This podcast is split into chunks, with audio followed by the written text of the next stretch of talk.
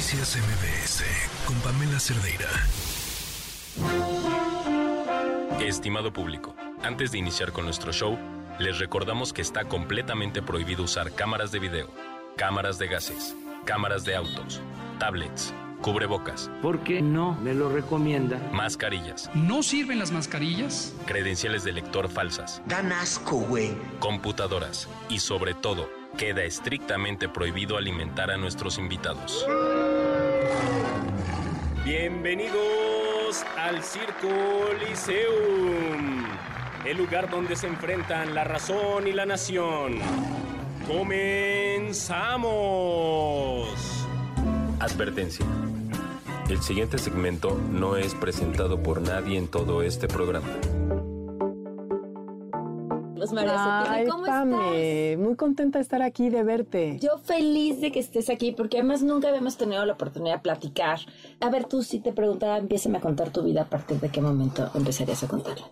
Fíjate que alguna vez Gaby Vargas en una entrevista comentó y dijo, infancia es destino. Y entonces, como que en ese momento le di la razón, ¿no? Claro, Gaby Vargas, por supuesto, infancia es destino. Hoy lo pongo a duda. O sea, yo siento que por supuesto nos marca el país en el que nacemos. Y siento que literal, como un- nos clavan un chip y nos programan para ser Pamela y para ser Luz María. Si hubiéramos nacido en India, seríamos Mahat y, eh, no sé, Rian. Ya sabes, entonces, desde ahí sí digo, claro, el destino por haber nacido en este país, con esta familia, pero la- los dramas y las cosas duras que nos pasan, siento que sí depende mucho de nosotros lo que hagamos y, y formemos de nuestra vida. Ahí es donde sí siento que el libre albedrío está, o sea, las riendas en la mano. O sea, el control de tu vida lo tienes tú. Entonces, empezando con este, esta primera frase que me contó Gaby, pues sí, obviamente mi vida empezó un poco trágica, ¿no? O sea, de vivir en una familia con, yo era la cuarta, la más chiquita, unos papás que se amaban, y empezó una vida linda. Y de hecho mi papá me cuenta que se fue a cenar con mi mamá un día, salud, mi amor, por la familia tan hermosa que tenemos. Salud, sí, qué increíble. Jaja, festejo. Lo que muchos, muchos seres humanos luego decimos, cuando todo está tan bonito es que algo va a pasar.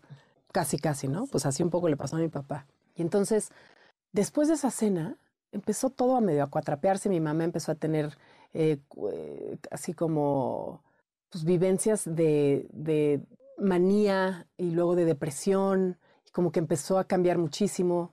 Entonces no se sabe muy bien si fue como el baby blues, que yo tenía poco tiempo de nacida, más mil cosas, como que algo hizo cortocircuito en ella. Y entonces así fue un loop de los primeros tres años míos de vida, de depresión, de manía, de desaparecerse, de reencontrarla, de cosas así. Se iba con los niñitos pobres a vivir a las barrancas, a enseñarles a vivir de manera más digna y pues abandonaba el nido. Y entonces se iba.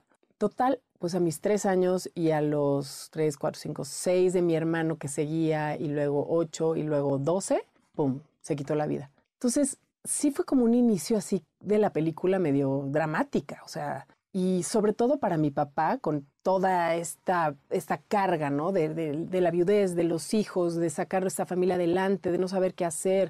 Entonces, en ese momento yo como que pues, me daba cuenta de ciertas cosas y me daba cuenta como del drama familiar un poco y de las tías y de la gente y lloraban y todo. Y, y yo como con esta conciencia de el aquí y el ahora, literal, al que te invita a la espiritualidad, a vivir aquí en el ahora y no llenar tu cabeza de historias que te cuentas, que finalmente por eso estoy segura que por eso sufrimos. Entonces yo me acuerdo que yo era como la observadora de todo lo que sucedía. Y también observaba que en mí no estaba sucediendo ningún conflicto, solamente estaba siendo.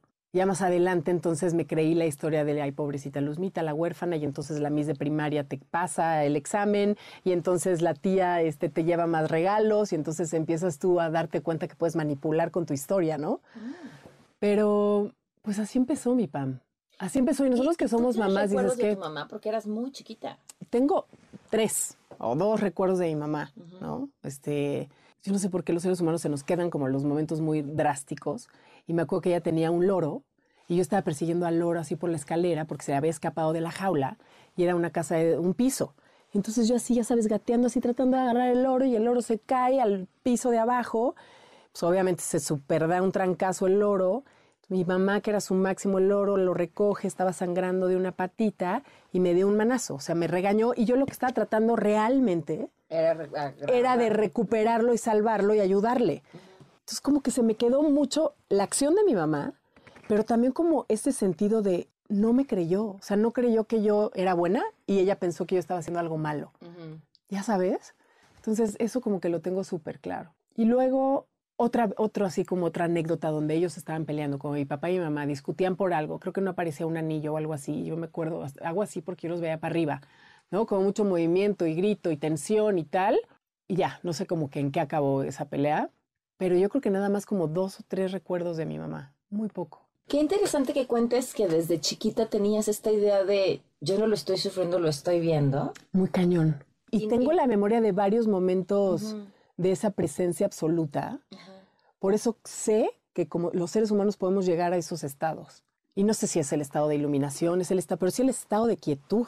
Es el estado donde ¿Es de quietud o es como, como de aislar, no aislarte, sino separarte de lo que está sucediendo? ¿O es lo mismo? sin evasión, porque yo creo que una niñita de tres años no es que esté evadiendo, pero estás como, está el observador activo. Una parte de ti que, que como que es, es, de hecho, pues yo ya sabes que soy una clavada con todo el tema de espiritualidad, me he leído todos los libros, me he ido de retiro, este, es como una búsqueda para mí porque me parece súper interesante que somos seres humanos, ¿no? Nada más que nuestra experiencia nos clavamos mucho más en la parte humanos que en la parte seres.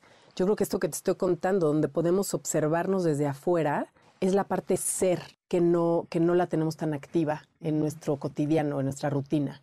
Pero hazte cuenta, de chiquita tuve ese momento, luego tuve otro, me acuerdo perfecto, dentro del graco, como una cuna, ya sabes que tiene como red a los lados. Me acuerdo perfecto de estar viendo la red y, y sabes como que los ojos hacen como este efecto visual donde la red se te viene para acá y yo la trataba de tocar y entonces la red se movía porque estaba más para atrás. O también momentos donde entraba la luz del sol por mi ventana y ves esos puntitos de polvo. Increíbles, ajá. Pues yo me acuerdo que podía estar y eso es meditar, Pam. Eso es, eso es el estado meditativo. Me voy a adelantar, me voy a ir más bien ya de grande, cuando tengo a mi tercera hija y estoy pariéndola completamente sin anestesia, sin nada de intervención médica ni nada. Me preparé y tomé hipnosis y todo para que mi mente no me saboteara el momento. Pero ahí, o sea, Luzma de 35 años, volvió a experimentar la presencia absoluta que experimenté cuando era chiquitita. Entonces, me dio esperanza nuevamente, porque son la gente que medita y de veras ha tenido esos momentos de presencia, es una paz y es de verdad el, el- el compaginamiento entre tu ser y tu tú y el todo. Y, ¿Qué se y- siente? No, no, no.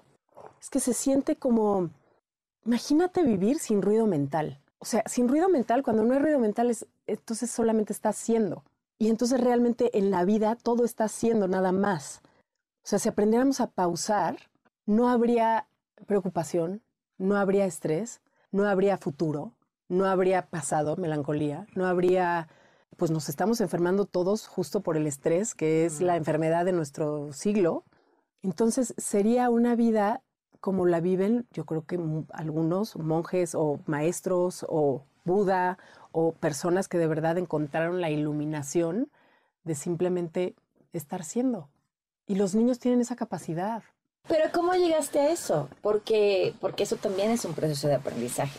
Recordar, ubicarte en esos momentos de tu vida, decir ese es un estado al que se puede llegar y, y en qué momento conectaste con esa parte tuya tan espiritual, ya de forma consciente. Yo creo que fue en como mis primeras sesiones de sanación eh, que empecé a meterme a terapia del abrazo de contención. O sea, justo yo ten- cuando Isabela, mi hija mayor, cumple tres años, yo lo que más deseaba en el mundo era ser mamá. O sea, ¿qué vas a ser de grande, Luzma? No tengo la menor idea. Yo solo sé que quiero ser mamá. Y entonces llega esta ratona a mi vida divina y no conectaba yo con ella. Toda, toda mi expectativa, toda mi emoción, todos mis sueños, no llenaba mi expectativa. Entonces yo sentía como que ahí todavía no definía qué quería decir ser, tener culpa, ¿no? Pero como que era muy, muy raro lo que me pasaba porque tenía pensamientos. A veces pasaba por ella al kinder y no se dejaba sentar en la sillita del coche. Y entonces, literal, con la fuerza que ella tenía y tratando de ponerle el cinturón de seguridad y siéntate y no sé qué, y siempre era una batalla. Entonces, me acuerdo que ese día, esa tarde, cuando la recogí, pensé, ya empezó la peor parte de mi día. No lo dije en voz alta, pero lo pensé. Y pensarlo es igual de fuerte. Entonces dije, no, esto ya no puede seguir así voy a llevar a Isabel a terapia. Esta niña necesita una terapeuta. O sea, no es normal. Y entonces, este, pues sí, como ve que le traigo a mi hija, porque de veras está desquiciada esta niña, no sé qué le pasa. ¿Por qué no puede ser una niña normal? y entonces me dice, ah, ¿cómo crees? Bueno, deja a tu niña jugando aquí con el dominó. ¿Estás bien ahí, Isabela? Muy bien, pásale tu luzma, vamos a platicar dos minutitos. Entonces ya entro con ella me empezó a desahogar de Isabela, y que si el kinder, y que si no se deja vestir, y que si ya la llevo toda despeinada y en pijama, y no sé qué. Entonces ella me empieza a hacer unas preguntas.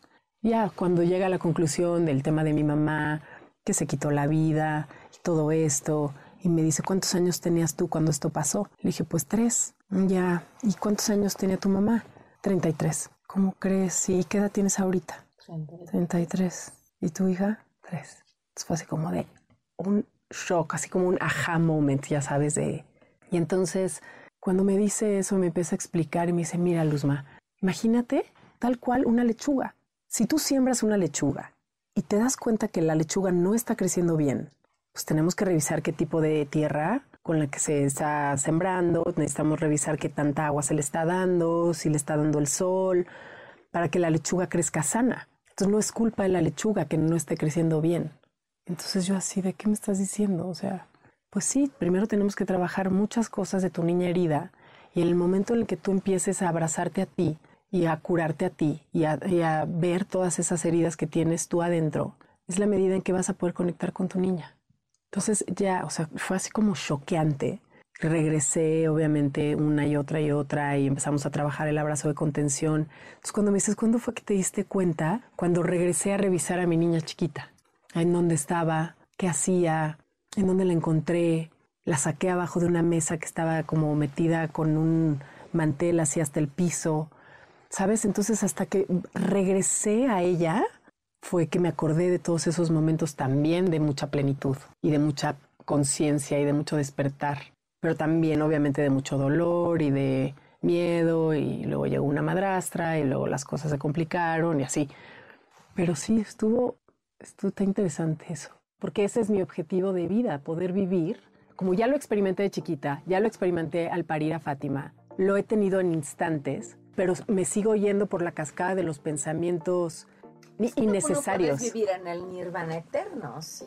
No, pero entre más consciente y más te observes y más te des cuenta cuando caches que un pensamiento te está llevando por el dolor o por... El dolor me refiero a la preocupación innecesaria, al estar agobiada por el futuro. Por supuesto que me sigue pasando muchísimo, pero por lo menos me cacho. Vamos a una pausa y volvemos.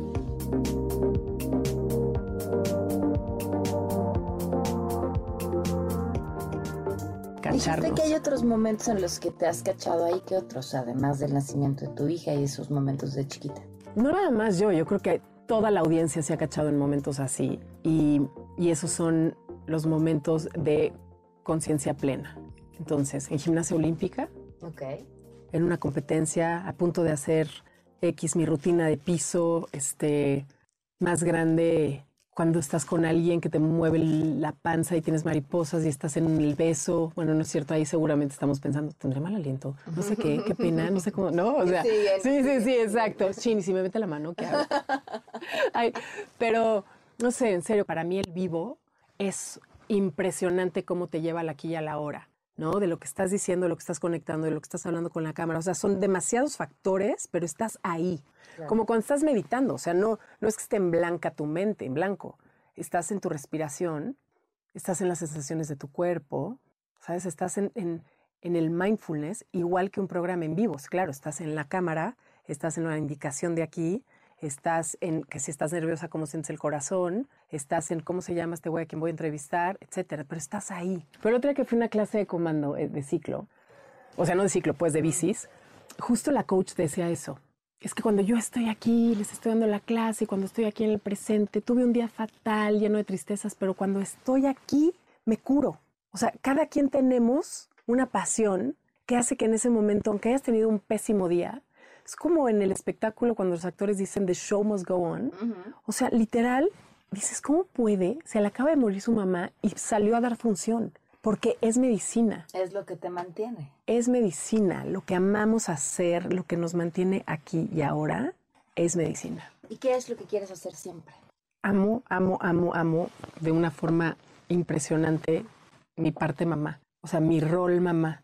O sea, sí es donde, o sea, es donde mejor me la paso. ¿Qué te han enseñado tus hijos? Híjole, demasiado cada una, caray. Son buenas, son buenas maestras, ¿verdad? Está fuerte. Mira, Isabela me ha enseñado a, a no tener miedo de lo que piensan de ti. Isa es una niña súper libre desde chiquita. Mi gran aprendizaje con Isabela es, este, the only, the only workout is in. ¿no? O sea, de- para que las cosas funcionen afuera, necesitas trabajarlas hacia adentro. Entonces, ese fue como mi primera entrada con Isabela. Y tengo, o sea, mucho, me encantaría como regresar el tiempo, ¿no? Y resarcir ese, ese momento, pero al mismo tiempo no me hubiera llevado a mí. O sea, esos momentos donde pensaba, ya llegó mi peor momento, o, ¿sabes? Como esa culpa que te da. Entonces te dije, ¿qué quieres hacer toda la vida? Dijiste, pensaste en tu maternidad. La pienso Pero ya estás en esa rayita en la que, en que no me van a pelar. ah, no, Ah. bueno, ya no te deben de pelar mucho. ¿no? Todavía, todavía, y creo que hemos tenido, o sea, hemos construido una relación, una relación muy, digo, no me gusta decir soy la amiga de mis hijas para nada, no es por ahí, pero donde disfrutamos mucho estar juntas, Ok. ¿no? Y dis- disfrutamos viajar, y disfrutamos hacer un barbecue, disfrutamos sacar a los perros y disfrutamos eh, jugar un juego de mesa, y ya sabes. Pero bueno, evidentemente volarán y si he sido buena madre, tendrán alas grandes para irse, ¿no? Eso es, esa es mi expectativa y ahora sí que Dios mediante, ¿no? Pero, ok, entonces, si no es la maternidad, ¿qué más me gusta hacer? No paro, Pame. O sea, me encanta, ¿sabes? Soy una aprendedora. Aprendedora. Fui muy mala estudiante de chavita. Y en algún momento me creí que no era capaz. Me lo creí. Porque me comparé, porque tuve una madrastra que fue, que no, no, no tenía muchas habilidades educativas. Entonces nunca me ayudó a darme cuenta que no es que yo fuera tonta. Muchas otras cosas estaban sucediendo en mi vida que no me permitieron. Quizá yo he adivinado que tuve em, dislexia o que tengo. Pero como sabes, nunca nos hacían este tipo de exámenes o como sea, hoy, a claro. nos- o sea, Fátima, mi hija, tiene dislexia, es algo que se hereda, entonces yo digo, ok, seguramente yo lo tuve, ¿ya para qué me hago el examen? ¿De qué me va a servir? Nada de nada. Entonces, hoy las cosas me han costado más trabajo, según yo, porque hay ahí algo chistoso, este, pero entonces yo no podía terminar un libro. Pero entonces la, mi misma carrera me fue llevando a tener que aprenderme un guion para, una, para el teatro Ok. o las escenas, desde que yo empecé a trabajar como actriz, nunca usé apuntador. Ya era como la tendencia de las series, donde no te daban apuntador para que todo fuera más natural. Entonces yo veía que me costaba tres veces más, pero bueno, la- la- lo llevaba a cabo y no sé qué. Entonces me gusta muchísimo aprender y me pongo retos constantemente. Ujú. Este, entonces, no sé qué quiero hacer de aquí a los últimos años de mi vida, pero lo que sí estoy es hoy construyéndome, o sea, mi- mis primeros 25 o 6 años de carrera fueron muy eh, de manera intuitiva, ¿no? O sea, como, ay, te están ofreciendo esto, ah, pues lo Te tomo. va llevando. Te va llevando. No necesariamente tú planeas tu ruta. Sí.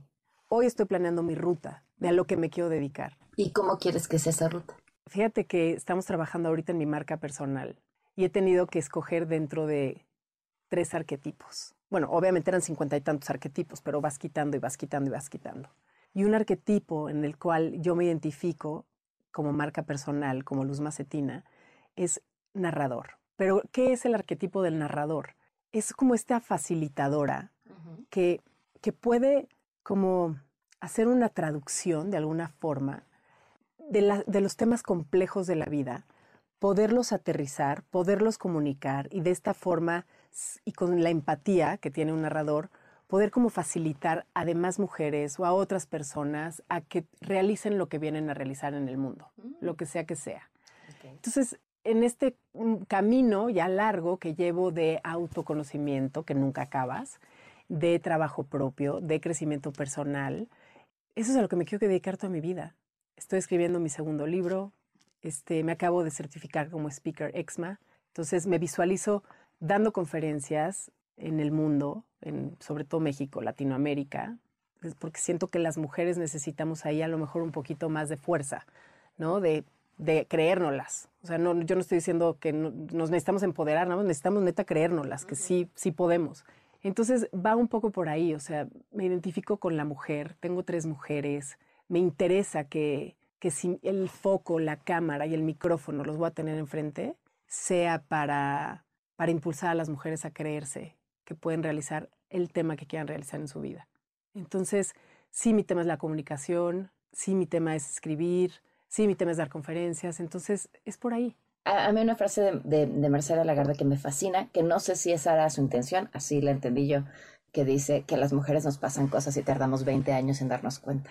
Yo hay muchas cosas que, 20 años después digo, ah, claro. Sí. Esto que me estaba diciendo este cuate era una objetada y en ese momento no lo vi. O, o al revés. Sí. Fíjate que como que mucho tiempo tuve rechazo hacia la crítica, mm. que eso es un perfil de un narcisista importante. Okay. O sea, y también me he encontrado como narcisista y me he encontrado como, o sea, todo lo que me digas he encontrado en mí, hasta que dentro de mi propio trabajo espiritual y mi propio trabajo de, de, de autoconocimiento, me di cuenta que más bien es bienvenida la crítica. Duele, claro que sí, incomoda, por supuesto que sí, pero si viene de alguien desde el amor, o sea, neta, sí hay que poner atención.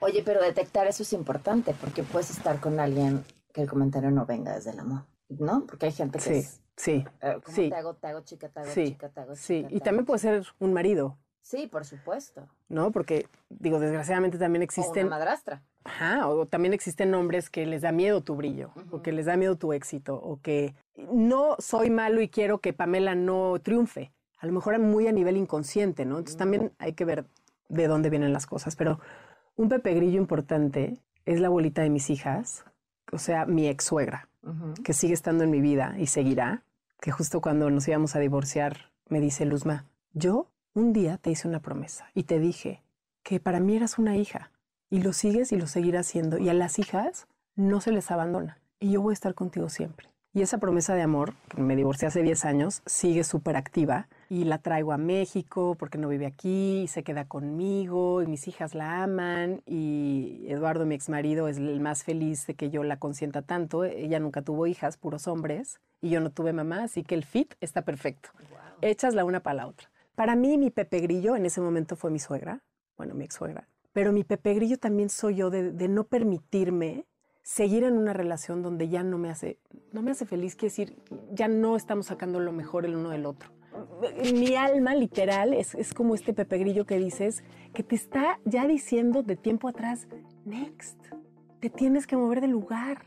Y me salí de esa zona de confort con mucho pánico y con los pensamientos también, este síndrome del impostor a todo lo que da, de pues ya no tienes 20 años, a ver quién te contrata, este, muchas cosas que nos decimos que si no los frenamos, nos frenan a nosotros, ¿no? Soy Pamela Cerdera, muy buenas tardes.